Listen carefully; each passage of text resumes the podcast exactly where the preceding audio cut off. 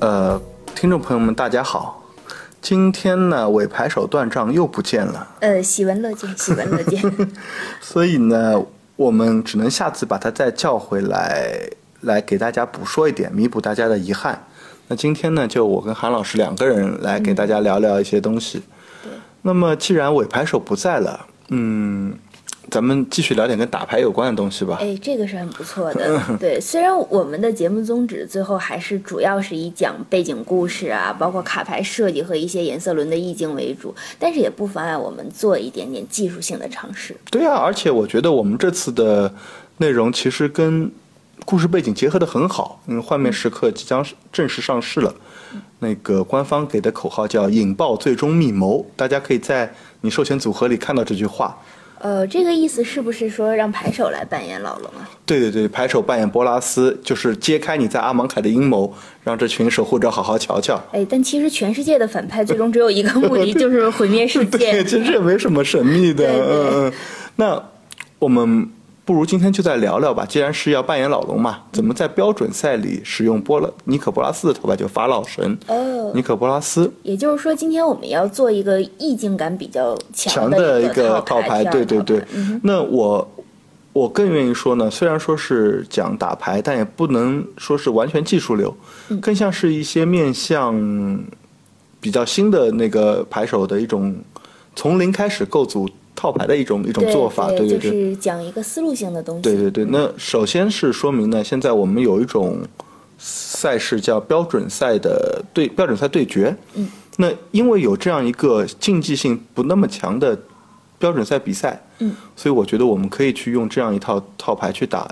呃，因为诚实的说，用尼可波拉斯的套牌，目前在标准赛环境里，可能相对来说有很多很尴尬的对手。对，我们可以说的好听一点，叫上有很多可以调整的空间。对对对，但是新系列环境会变嘛，嗯，那很多东西也可能会变化。呃对，我相信它是有机会的， 而至且少不会特别差，它对是有一定稳定性的。对，而且我我本人也会在接下来的标准赛对决中去使用这套牌，然后慢慢改。如果有机会的话，可以跟大家跟大家分享一下我修改后的一些心得吧。呃，这真的是一个很情怀的开 始啊，吴明老师。 对，那我先首先说，嗯尼可波拉斯的，就是既然要用到尼可波拉斯，那么我们组套牌嘛，先确定颜色对，嗯颜色是定了的，就是蓝、黑、红，我们又称格里吉，是的是的对吧？嗯你知道格里吉这个名字怎么来的吗？呃，应该是当时在阿拉若这个环境中，格里吉是五个三色断片中的一个吧？嗯，对对对，就是以黑色法术类为主的一个充斥着死灵术的一个断片。哦，听起来很恐怖嗯的、很恐怖，。对。但是可能真的用到套牌中呢，它倒没有那么多灵勇什么的。嗯，格里吉控制的格里，因为你想你要用波拉斯七费，你必须是控打控制套，嗯，是的然后格格格里吉控制的打法呢，其实一直以来没什么太大变化，靠一些消耗手段去让对面节奏断掉，然后自己用手牌补充，嗯，累积优势，最后在控住场面的情况下，用一些大的威胁去终结比赛最。终结比赛。比如说我们，比如说这次可以用的尼可波拉斯，对对对，啊，对对。嗯，其实嗯就是说，在我看这三个颜色搭起来这个意象，说格里吉，它就很像一部就是精密运转的，但是又没有什么润滑的一个机器。对对对虽然说它里面充满了很多就是精密的大小咬合的齿轮儿，然后可能它嗯在金属上还挂着一些锈迹啊，怎么样？就是如果它运转顺畅，它应该是一个威力非常大的东西没。错对，它可以狠狠碾压对手。但如果嗯没有润滑剂的齿轮一旦卡住了，这个很有可能反而成为一个废物，就反而被对手就是狠狠的拆解 了。这是的，个比喻相当的好。那其实对对，其实用我们打牌的一些话说，就是说格里吉套牌是一套容错率比较低的套牌，你的选择错误很可能导致你就是一路雪崩，是的，而且是的很难翻过来对，。因为这三个颜色都是卖自己，完全没有血的。对对对，但是从我的角度，我个人的理解来说，嗯如果牌手想练习去打控制套，嗯，用格里吉是一个对控制套就是可以加深对控制套理解的好方法。哦，因为他他就是他必须让你去精确的去把握场上的形势，是的，你尽量不去犯错，而这是控万智牌控制到的非常重要一点，就是尽量不犯错，对对对，对吧？是这样那么我想先说，就是在现环就格里吉传统来说，格里吉的思路是前期用红色的短烧，嗯，去把对面小生物的节奏打断。是，那么从中期开始呢，就是手上有黑沙和蓝康的时蓝候康，对你就要取取舍，这个生物我是不是能让它进场？对，然后用用黑沙去杀掉它。如果这这个生物或者这个咒语我不能给它结算，我就要去用蓝康去康抗掉它。掉对，所以我说为什么格里吉就是是控制套比较精髓的一种一种一种颜色组。对，它能把不同的去除都融在一套对牌里，让你去提。然后你你你要你的选择就是在加深，就是加深对控制的理解。那么以现在的环境来说，我觉得实话实说，哎，嗯，你我们打格里吉一定是因为红黑这个双色有很嗯比较厉害的东西，像四字分解这就类，四字分解，包括我们说的尼可波拉尼斯，可波拉斯，嗯，就是你必须要用到红色和黑色。那为什么呢？因为现在来说，呃，红色和黑色在环境里的定位有些重合，是这样的。这个我们可以一会儿在单卡选择上可以跟大家说到。那而且还有一点，请大家记住，格里吉很难接受法术，是这样的，他不太会在本回合把费用用用光之后，等着对方来去对他进行进攻。对，因为因为这个颜色会有很多，在怎么说，在在在万智牌的所有咒语当中，这个颜色有几样东西是解不掉的。那比如说彭洛克进场很难解，对，虽然我们有，但是很难解。那还有结界是解不掉的，是这样的，这些东西都必须要你留着费用去反击掉。是这样，但是如果你在主回合用法术解了，你下回合漏掉了一些你没法解掉的东西。很有可能就不会再容许你有再下一个回合。对，对对，那大家如如果如果大家有那个有兴趣或者有一些有些年头的牌手，可以回忆一下上一次格里吉历史上辉煌的时期。那真的有吗？真的有，我可以说一下，对对，很对我哦 好奇真的有吗，可以说一下，真的有。那其实说这个历史时期也是为了借鉴，让他知道现在的格里吉尴尬在什么地方。那曾经格里吉辉煌的时期呢，是洛温和阿拉若的那个标准赛。哦，这样，首先呢，它不卡色，因为那个年代有红泥地和明印记明湖调色。哦，这样，这个具体不展开，大家可以搜一下。那其次呢，嗯它的终结手段有一个叫做残酷通牒的东西，这个相当厉害。对，对大家可以去看一下，对对对，大家可以去看一下。那随着彭洛克的出现，格里奇的打法开始变得没落了，因为对他就能控制住彭洛克的东西太少了。对你你你除非反击彭洛克，但是如果你手上总是要留费反击的话，你很有可能被前期的一些生物已经踢的踢血线半死飞不活，了对对对。那而且很遗憾，即使像英雄训身，最终就是最终威士决定给黑色杀彭洛克，但是英雄训身也没能把格里奇拯救起来。哎，而且英雄训身在的时候，还有像约木和那种巨流这样的牌调色。即便如此，好像据我所知，那个时代也没有特别辉煌的格里吉塔对牌对出对现了。对，那基本上这是格里吉的一个概述性的内容。嗯，那接下来呢，我们就是说从零开始组套嘛，对就先想象一下，就是假如说我们是打开牌本或者打开你的牌盒儿，嗯你什么也你现在是套牌是没有的，打开牌盒我们开始选择。嗯，那么作为一套这样子的，就是高就是最高曲线在七费的控制套，我个人认为呢，地和飞地的配比大约是三二十五比三十五，二十五张地，三十五张飞地。嗯，你先把这个数字定好以后呢，你先开始按照曲线去找需要的东西。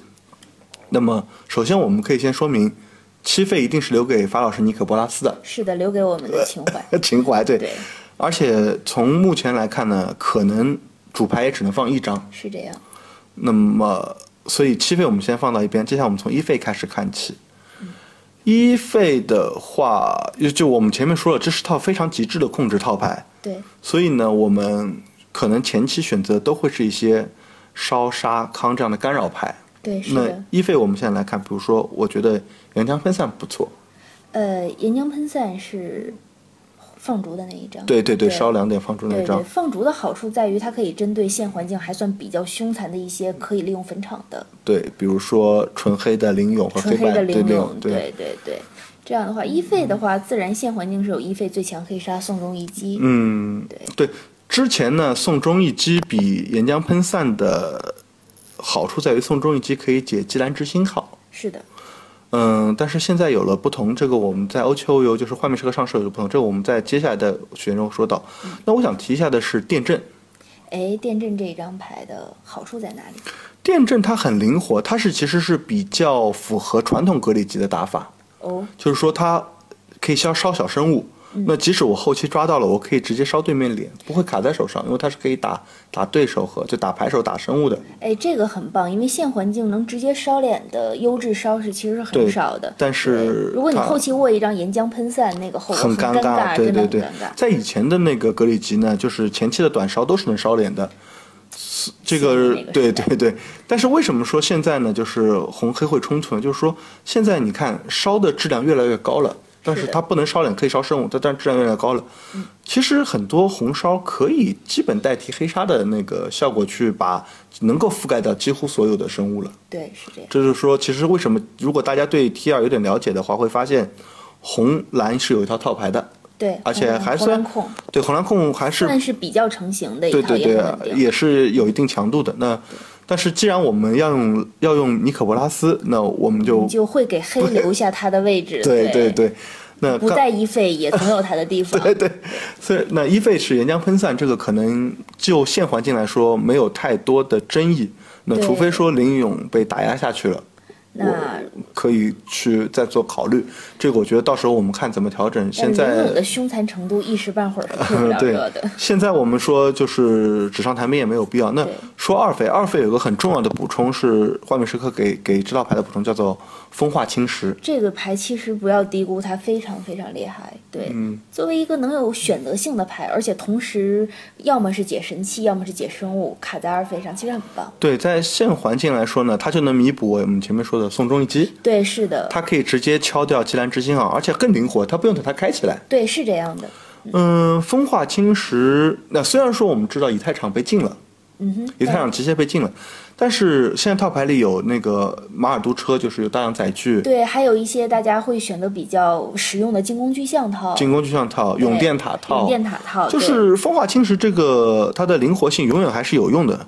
是的，那么与此相对应的一张牌叫做受控闪电，哦，受控闪电它是主打能量的，对，对它的好处是在于它很灵活。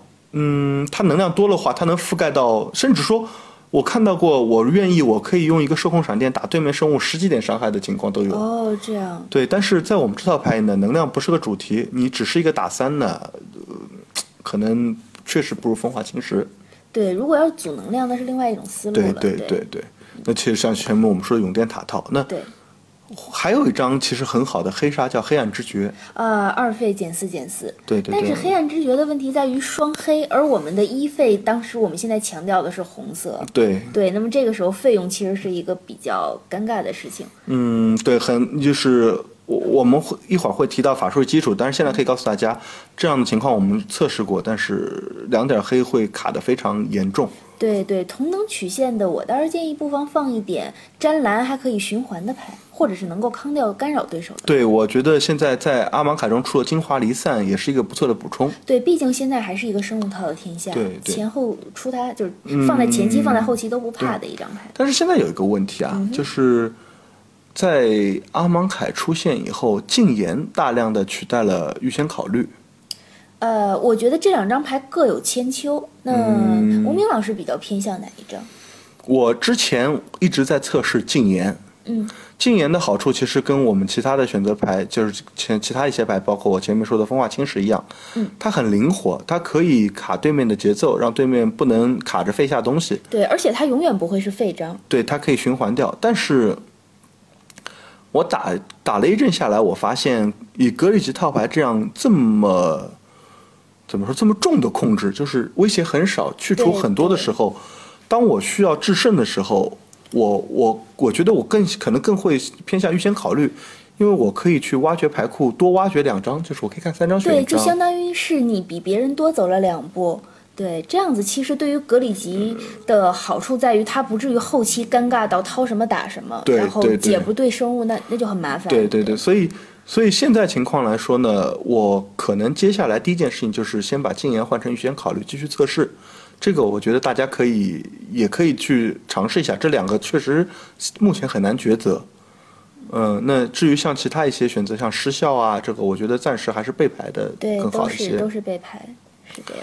那这是两费曲线，嗯嗯，到了三费曲线以后呢，选择就很宽了。那对，毕竟三费是一个处于战场的，也是一个决胜性的那种。我想跟大家说的是，就是当一些如果对面的前期生物压力不是很大的时候，嗯，你没必要一定要赶着去杀掉它，对，是这你样。可以适当的就是跟打哥一起套牌，其实有一种很刺激的感觉，像走钢丝一样的。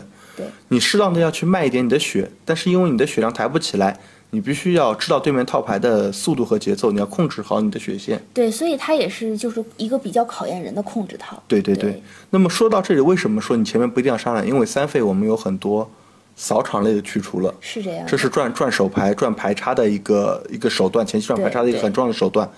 那么我们说到扫扫场类的去除呢，现在就是有几个选择，嗯，一个是阿芒凯的啄木双日，对这张牌的好处也是一样，可以循环，对都都不费。那一个是 OCW 的掠夺卷须，哦，这张，嗯，这张也是因为它能放逐，对现环境很多东西都有很多好处。对对对，黑绿什么的会很怕这一个。张是那个 BFC 的辉光火焰哦，聚灰烧，去回烧，对，对在这三张当中呢，目前我选的是辉光火焰，因为啄木双日虽然灵活，但它两点红，我还是怕出事故。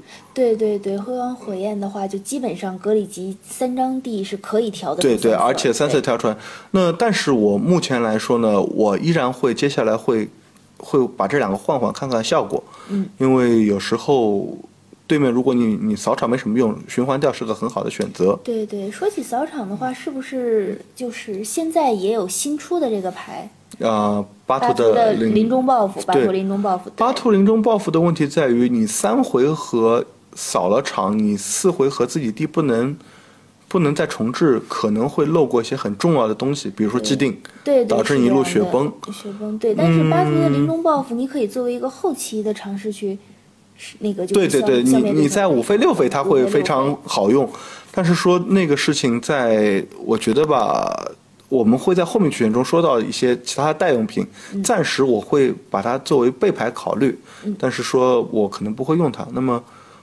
回头说三费还有一些选择呢，就是最高意志，对就是也是这个环境。就是画面是个新出的，它也是说灵活，你可以反击人，反击人的咒语，如果反击不到，你还可以自己从牌库里找你需要的牌。对对，对于格里吉而言，就是占卜类啊、抓牌类，永远都是呃非很常不错至的上东对西。对对那然后还有一张就是我们说红黑非常好用的四字分解，对四字分它解，基基本上可以无视一切生物的去去杀掉它们对了，是这对样吧？的，还有可能有额外的补充。对对对对，那么三费的话，我的问 题就是你马上就要面临对手可能出现的既定了。对对，所以我我还会放一些不予承认，这样比较万能也比较硬的这些反这种反击。是这样，嗯，虽然说就像我们前面说的，对面有鸡丁这样的东西，但是我依然不是很推荐放往生复返或者毁灭之境。对，就像我们刚才说的，它是对对，法术很很难吃法术，对但是很难吃法术。当然，如果说实在是需要呢，我觉得也就是最多放一个，或者是在备牌里有这么一个也差不多了。嗯，那基本上三费的情况还有一些选择，但是比如说像底下狂风啊，呃，比如说像也是新系列出的末日降临啊，对，但是在环境还没有看出什么明显变化之前呢，我觉得暂时我也还是不会把它放进主牌。对稳定性还是并不是特别好，也对不是说跟整套牌的思路会特别搭调吧。对，但是以后我觉得如果有变化，还是可能他们还是有机会的。那接下来进入四费，四费呢，对于格里吉来说，它是非常重要的费用。他需要抓牌了， 对，因为在前期你我们看到那些消耗啊，基本上已经把嗯可以让你手牌打空了。双方已经消耗的不差什么了。那此时你要记住，你是二十五 D 的，而对手可能都是二十四甚至二十三 D 是的，完全有可能。甚至用以太同调 D 还要少了。对你逃地的概率比对面高，那这时候你就需要用抓抓牌。那抓牌最好的，我想到是灵光一闪。对，这个确实是很棒。嗯，但是现在呢，有一个跟他竞争叫做屠夫幽光，这这个个很难很难抉择吧？我个人的习惯可能觉得灵光一闪会比较好一点，是就是现在打下来呢，灵光一闪的好处是你先占卜先再占卜抓，再抓，对你抓上手的那个质手手牌牌的质量更好。对是这样。嗯，屠夫幽光的好处是什么呢？就是说，如果对面的节奏很快，嗯，你可能四回合的时候，你不可能去横四飞去抓牌，对对对。你可能先要杀对面一个东西，那剩下的费用可以循环屠夫幽光。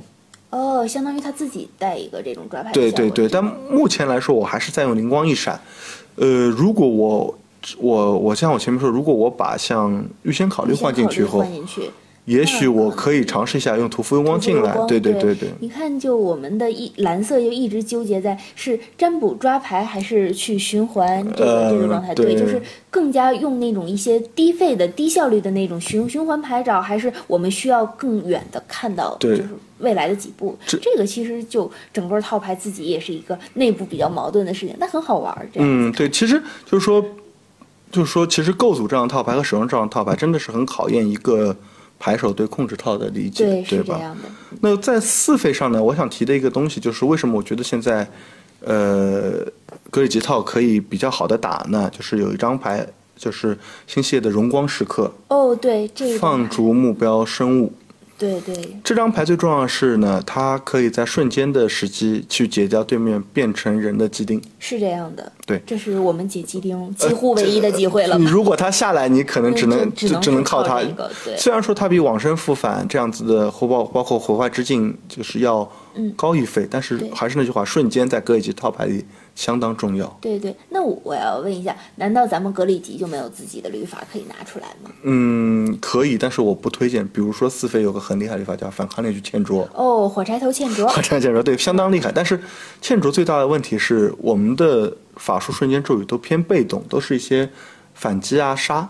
你你在主回合，主回合他没有办法，没有目标去用它。嗯，对你翻开牌库顶，很有可能是你没法用的一张牌，你起不到延展手牌的作用。两点血对于控制套来说，你打对面两点血不是那么重要。啊对对对对。那在这个在这个曲线四费曲线上，还有一些选择，比如说极绝驳斥。嗯，对，这是在我觉得金工具象套啊，呃，如果还有人用乌拉莫这样的东西，当然可能会少一些，但也不一定。嗯，因为 ramp 乌拉莫还是有可能会有人用，那么极绝博士是个比较好的选择。对对。背牌呢，还有卡丽塔与贡提的选择。对对，我们背牌可以上一些生物。啊对对对，对这个我可我们会在后面提到的背牌的东西具体讲一下。嗯那五回合也是也有很多好东西，比如说像确认疑点这个也是可以补充手牌的反击，或者是暗吸鬼怪可以跳东西再出来的，对对。但是我还是要说呢，嗯，在这个环在这个费用上还是以控制为主，是这样。其中有一张牌提一下，叫做幻灭时刻，就是与系列同名那张牌。对对，这张牌简直是太红色，终于也可以有扫场了。对，而且能扫它能扫除波拉斯以外的所有朋洛克，就是。当你手上捏着荣光时刻的时候，对面的基丁很可能是我不变人，我自己不变出来，我就不停的出，不停的出骑士，骑士，对。那这样子的话呢，由于基丁出骑士，他不会加他的忠诚指示物，你可以用幻灭时刻一下扫光。是这样，然后连骑士带基丁，对对对，嗯团灭，又一次彰显团 灭斗士的威力。对对对，然后呢？我提一下的就是说，有一张牌，我们选择它，它。不完全是因为它的强度，还因为因为它跟尼可波拉斯剧情上的联系。哦，那我知道了，是黑暗浴室那张牌，嗯、是不是？嗯对对，这是又一次情怀党 出现了。对对对，但是黑暗浴室不是说完全没有意义，不说强塞的。那因为第一，我想说，就像大家听到到到目前为止，我应该没有提到任何一张是。打对手血或者帮你赢的牌，对，是这样，是这样，对吧？就除了我们说七费的波拉斯，啊我们就前面一到五费没有。那其实这套牌已经没有多少卡位了。对，一旦你的威胁被对面解掉，你可能需要黑暗浴室去把它从坟场再拿回来。是这样，是这样。所以暂时我会放个黑暗浴室。嗯、呃，还有一张牌我想提一下，叫做确认疑点。确认疑点是一张、哦、呃反击牌，然后还能探查三次。对，这是一个给你可以再补三张手牌的机会嘛？对。这张牌目前我在想，因为我还有一张牌我，我我一会儿还没提到，就是叫取自明日。嗯，也是抓牌的。这两张牌都是格里吉在后期压倒对手的东西。对，就是怎么说？如果你的波拉斯没有如你所愿的抓在手上，嗯，你必须要靠这几个东西用手牌继续控制对手。对，是这样。因为就像我们前面说过的那个，你的抓地的可能性会比对面大多了。是这样。你甚至有可能怎么说？你你中期的优势，你的手牌优势和消耗也和手牌优势，打到后期又没有了。这个我们实测是有的。中期我就已经控制对手，但是由于我不停的在抓地，对面不停在下东西，我这点优势又送回去了。对，完全有可能。那么确认疑点和取自明日都是一个可以帮你继续继续稳固优势的一张牌。那目前来说，我用的是取自明日，但接下来我可能会想用确认疑点去试试看。嗯，这个大家也可以在在在在在自己的测试中选择。对，同样五费也有几个彭洛克是可以放在备牌，或者是大供大家备选的。嗯，对，如果觉得是沙溢还不够重，我 们可以请欧尼酱出来。哦，对，欧尼但是这个时候就是，如果是欧尼酱的话，你的血线应该是已经非常低了。欧尼酱慎重，或者是如果要。找一种持续占卜绿牌的话，我们有揭秘式杰斯，嗯揭秘式杰斯对拍出来当一个绿牌的结界，这也是一个是一个狗的方式。这是一个怎么说，在在两个控制套牌手的时候，互相互相对战时候，杰斯可以帮你带来一个持久的优势。肯定可能是走先走一步，快走一步。嗯具体的选择，我嗯们我一会儿我可以在备牌的备牌当中跟大家提一下。嗯那么主牌还有一个。就是到六费了，我们刚前面五费讲完到六费，嗯对，六费终于终于有一些威胁手段了， 我们可以踢人了，可以踢人，对，对，就是汹涌巨蟹，我们叫蓝高达，对，这个是传统红蓝控制也会必放的杀器。它很重要的一点是，它会它能够就是它在闪现进场的时候，它还能让你用坟墓场的瞬间，那怎么说就是。带来更多的优势吧。对，而且这个时候你的坟场应该是堆得满 满的，可以去选了。啊嗯嗯嗯。嗯虽然说有备选，比如说像恶毒巨蟹，但是可能恶毒巨蟹进不了主，位置不够。对，是这样。嗯，至于我想说，到到此为止，就是六费到完，带到七费波拉斯，我们就说一套牌基本上就成了。那大家不用着急，具体的牌表可以在是本期播客配的文章中我们会列给你们的。那我现在想说的是呢，呃，在画面时刻中新出的三个双色神，像蝗虫神、甲虫神和毒蝎神。嗯，都是有机会使用，但目前来说呢，我不确定到底在什么情况下会比较好，可能也是大家我我也会测试，如果大家有兴趣，也可以慢慢测试。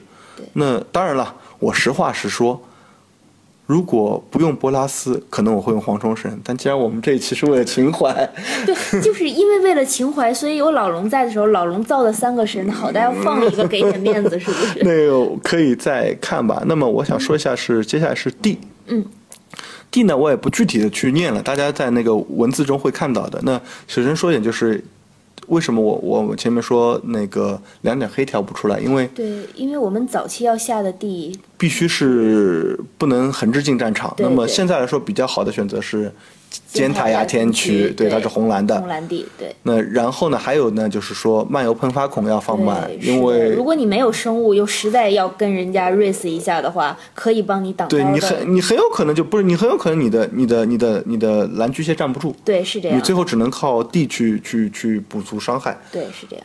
那具体的，我想就是大家可以看文字。那我想说一下，现在，嗯，在整个环境里，格里吉套牌所面临的尴尬的地对方，对，我们是也是有实测的，就是从顶级的现环境最顶级的套牌，一直到准一线套牌，嗯都对，都我打们过都。有都有打过，是的，比如说，我先讲那个马尔都车，格里吉打马尔都车其实不算太难打，嗯，因为它的所有的生物你都可以很容易去除，然后。它因为马尔都车也不是说那种生物已经多到可以铺满，也除了废品搜刮者，大多数也没有循环利用的可能。对，是的，它你跟它消耗呢，你可以把节奏拖住，然后后期是能赢。但是请记住一点，你打马尔都车，你起手一定要有一岩二浆喷四散，对，就是其实就是岩浆喷嗯散和分分化侵化蚀侵蚀蚀。要一定控住一二回合，对对对对，由于对面二回合的基兰之星号它不是生物，所以那个叫精华离散，净化离散是抗不掉的，对，氰化离散没有用，所以最好就是说你至少风化侵蚀和岩浆喷散两个得得有一，你对才能接这个起手。是的，否则的话呢，你如果到三回合你再开打，如果那先手已经很难打了，后手几乎就已经稳崩，对，对吧？嗯然后就是要记住，在四回合的时候不要随便 tap out，除非你实在不行，因为你要防对面任何时候会跳下那个击鸡丁丁。对对对，除非你说我手上捏着荣光时刻，或者说甚至我地有了，我捏着幻灭时刻，它下来我能够解，否则大家一定要小心。但那样也一样会让你自己陷入一个还是还是会有点尴尬，对对对。那么除此之外，马尔都车算还可以打，就肯也嗯，他还行，还能打。林勇，他对上林勇是相当难打的。对，林勇是非常难打，因为林勇他不仅是你把单杀扔给一个嗯生物会比较、比较浪费，而且你把他送入坟场，林勇是什么呀？当然是从坟场再回来 了。对，所以你的岩浆喷散，那我现在我可以跟大家说一下，主牌我只放了三个岩浆喷散，但是我备牌会多放一个。遇到林勇时候，我会我会换进去，因为林勇你解不掉东西太多了。对，比如莉莲娜的掌控，五回合准时上掌控的时候，全场就跟加了 buff 一样对对对对。那首先你前期的岩浆喷散，你需要针对两样东西，一个是一回合的游尸，游尸对，游尸你一定要解掉。那如果对面看到你是这样套路呢，对面聪明的打法，二回合是不会下。嗯，那个叫无情王者的，无情王者，嗯他必须要留着费能回手时候才行，所以你的岩浆喷散有可能还需要去应对无情王者。是的，但是如果他不卡着二费下呢，你也许还有还有反击可以反击他。是的，但是总的来说呢，你的排序还是不能出太大的错误。对，而林勇相对而言就是一个容错度比较高。对呀、啊，他只要拍着拍着就可以。尤其是如果他的领主上了的话，你前期就已经非常尴尬了。最大问题是我们一般说铺场生物最怕什么？最怕清场。对。但林勇他反不怕清场，他返还能力太强了。是这样的。而且就像我们前面就是说打车，你要小心四费出。奇丁，那刚才韩老师也说了，你打林勇你一定要小心，五回合的莉安娜掌控也是会让你就一崩到底的。对对对，不要认为林勇的五回合会很慢， 非常快。哎啊对对对，那这都是环境内现在是属于对对对，这我我我想说就是说打，如果说打车还能还能打打的话，打林勇真的很难。对，非常可能背牌上大家要有所取舍。那一会儿我我觉得大大家还会在配文中看到一些。那个我们在就是我们提到的，在每个局限上可以选择，那么大家可以根据需要去选，去把它加进备牌，然后再调整，根据你周围的环境来调整这些备牌。是的。那么林勇之后呢，其实还有一个我觉得格里吉特别害怕的套牌叫做铁木尔能量。对他现在也是环境内非常凶残的一非常非常重要的一个套牌。铁木尔能量的最大问题是，也是跟林勇一样，你有太多的生物，你不能让它进场。对。一进场你就亏，那就是说你你怎么说你他大多数生物套我用点杀杀都没有问题，我最多就是跟你持平。对。但是你林勇杀他能回来，但是在打铁木尔能量时，有些生物是完全不能给他进场的。对，因为他一旦进场就开始挂能量了，非常痛苦。其中第一个我要说的是土法精炼师，对最来北 京的牌，因为他进场加两个能量好说，他就能够抓一张牌。是的。那么你用点杀杀他，其实你是亏了一张牌，对，非常亏。而且它是一个三二的生物，它对上别的套牌还好用，别的套牌能够生物挡，你的套牌生物没有生物不多，对对对。他如果如果会打的人啊，嗯，他防你清场，他其实不必再去拍太多生物，对对。一个三二单刷你就已经让你很疼很疼了，对对。然后你又不舍得说嗯清场去怎么样？如果你的手牌不是特别优秀的话，嗯。你点杀他你是亏的，你清场了你就觉得好像不舍得对面手上的东西。对，因为他肯定还有其他生物。对对对，这是很难的。对，土法剑师，所以现在看最好办法是反击掉。对。但是问题是哪有那么巧？有些格里吉套牌真的是有时候未必能像你想的那么巧，就是该有都有。对对，而且你反击掉了土法精炼师，他来悬疑专家，你对，这就是要说的。光一个土法剑师就就结束了吗？悬疑专家才是这套牌最最可怕的东西。是的。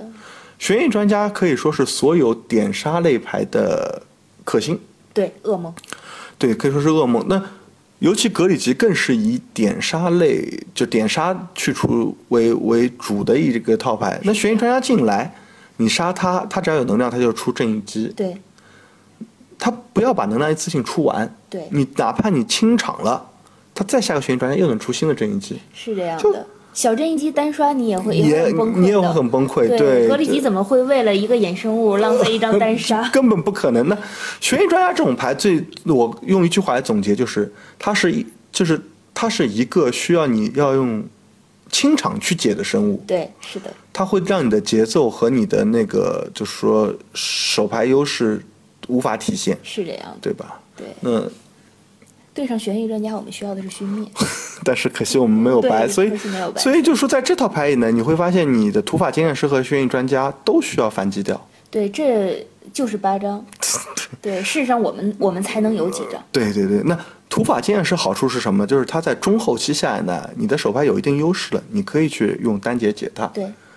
但是它毕竟还是它拉回一点优势嘛，这这扳回一点劣势。但是悬疑专家是真的是一定要反击掉。是这样的。那还有一套套牌其实也不太好打，嗯叫做精工具象。哼啊，对，因为我们能够解精工具象的东西其实并不是特别多。呃，已经算好了，有风化对，有侵蚀风化啊。侵蚀了还算好，没有风化侵蚀，面对精工具象根本就打不了。呃，其实精工具象对格里杰的压力跟前面几套牌一样，就是它能持续带来压力。对，而且它的速度非常快。嗯，最可怕的是精工具象配上乌金圣所，即使你解掉一个，它瞬间又有第二个，又有第二个很快又能对拍下来。嗯是这样的你的去除是很难跟上它的速度的。对对，是这样，这样的套盘呢，我觉得一个是背牌的极绝驳斥是可以对付的，是这样。嗯，其他的我暂时没想到特别好的方法。说实话，可能我我接下来会慢慢去探索一下。嗯，到目前为止，大家听着可能说，哎呀，这套牌好像这也不厉害，那也不厉害的。并没有，并没有，呃他打某一些套牌还是可以的。对对对对比比如如说他对上黑绿造狂的时候，胜率其实是比较高的。呃对对，因为黑钻皇速度不够快。呃，而且黑绿造狂的胜率最大的是没有自保能力。对对对而且黑绿造狂也比较吃一个出牌顺序。对对对，对你可以用你的点杀去打它的节奏，因为它其实互相之间配合还是比有一些对，它的。是两张两张牌之间有一些各种巧妙的小配合。对嗯但是你杀掉了它的核心组件，比如你点杀了它的蛇，嗯，它整个生物就不会有。